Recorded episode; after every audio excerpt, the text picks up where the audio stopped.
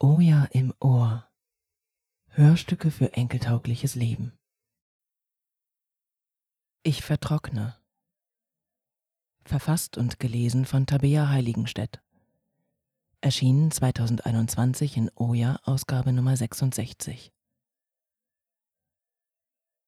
Dürre ist nicht nur ein Wetterphänomen, eine poetische Erkundung. Mein Blick in die Ferne bleibt an den grauen, toten Fichten hängen, die ganze Landstriche Nordhessens durchziehen. Wie ist es wohl, mit Dürre zu leben? Wie fühlt sich Dürre an, wenn wir zulassen, dass sie da ist? Meist denke ich dabei an sich ausbreitende Sand- und Salzwüsten, an die Aralkum, die Taklamakan, die Lubnur. Und doch finde ich die großen Dürren vor meiner Haustür. Betondürre, nackte, unbewachsene Böden durch Wind und Wasser abgetragen und seit ein paar Jahren das Fichtensterben. Karge Hügelkuppen begleiten nun das Landschaftsbild und erinnern an Hitze und Durst. Die Bilder hinterlassen in mir eine kleine Panik, eine Unruhe, eine Stimme, die sagt, die Dürre, sie ist doch schon da. Und etwas daran tut gut, dies auszusprechen. Ein greifbares, sichtbares Bild geben mir nun die gestorbenen Fichten. Die Dürre ist näher gekommen.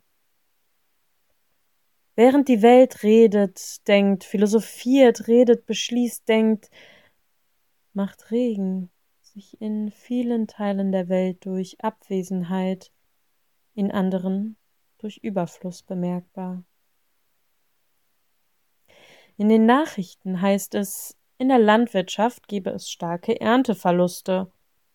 Würden wir davon sprechen, dass unsere Lebensgrundlage bedroht ist, würden wir ein Stück weit anerkennen, dass wir vom Land, vom Wasser abhängig sind. Würden wir uns ein Stück weit berühren lassen von dem, was ist, was schmerzt, aber die Bauern tragen ja das Risiko, denn es ist ja ihr Eigentum, also auch ihr Problem und ihre Verantwortung. Elinor Ostrom sagte, es helfe, die Abhängigkeit von Ressourcen zu spüren, um sie lebensdienlich zu bewirtschaften, sprich zu wissen, dass bei einer schlechten Ernte die Teller leerer, einfacher, karger sind.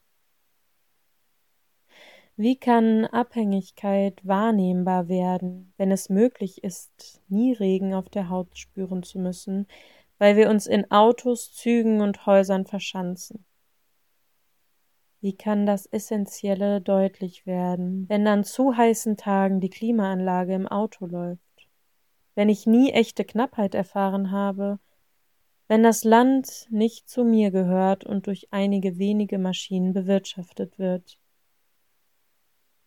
Ich gehöre auch nicht zum Land, also ist es auch nicht meine Verantwortung, also lasse ich mich nicht berühren vom Sterben der Landschaft und gehe weiter.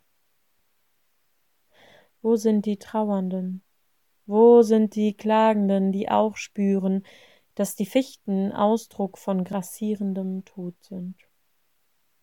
Die kollektive Taubheit, also das Nicht-Fühlen, das Nicht-Fühlen können oder das nicht ständig fühlen müssen, bringt mich in meine Wut. Und ich komme dem Schmerz einen Schritt näher. Während ich durch die Straßen der Innenstadt laufe und die Menschen mit Einkaufstüten sehe, wird es still in mir. Trocken liegt mein Inneres mein Körper, mein physischer Körper fühlt sich eiskalt und brennend heiß zugleich an. doch ich fühle nichts.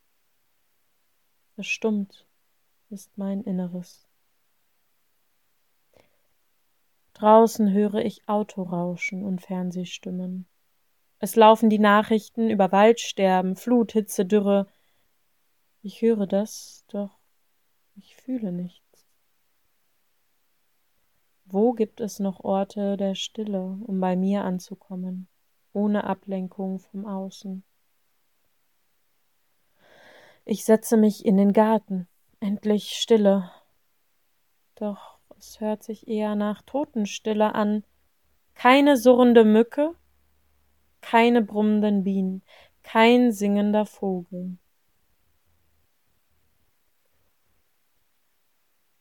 Ich lausche in mich hinein und entdecke wachsende Dürre. Sie ist trocken, sie ist weit.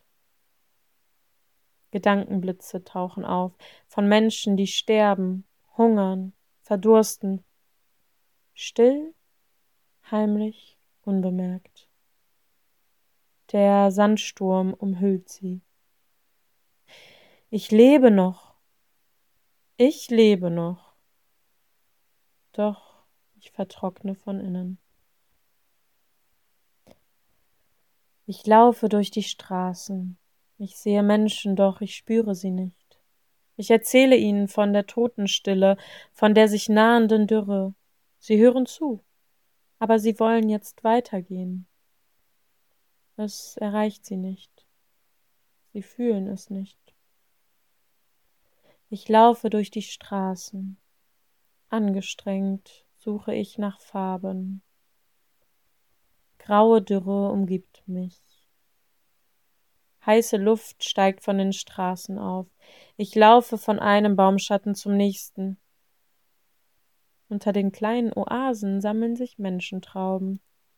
Menschen, die ähnlich wie ich einen Moment Grün und Kühle genießen. Einen Moment der Lebendigkeit. Einander wahrnehmen. Kontakt. Für einen Augenblick entsteht in mir ein leichter Sommerregen. Drumherum Ödnis. Den Lärm ertragen, die Hitze ertragen, den Beton ertragen, die Sinnlosigkeit ertragen, die Taubheit ertragen, mich an die Dürre anpassen,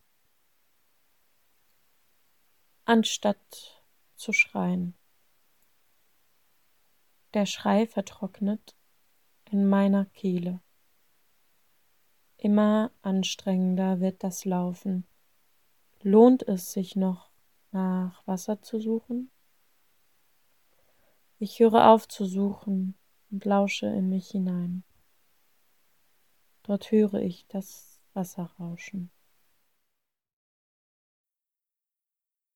Ich vertrockne. Verfasst und gelesen von Tabea Heiligenstedt. Erschienen 2021 in Oja, Ausgabe Nummer 66. Nachzulesen auf oja-online.de. Dieses Hörstück ist Teil von Oja im Ohr, einer Serie eingelesener Texte aus dem Archiv der Zeitschrift Oja. Diese Audiodatei ist ein Creative Commons und darf bei Namensnennung unter gleichen Bedingungen zu nicht kommerziellen Zwecken weitergegeben werden.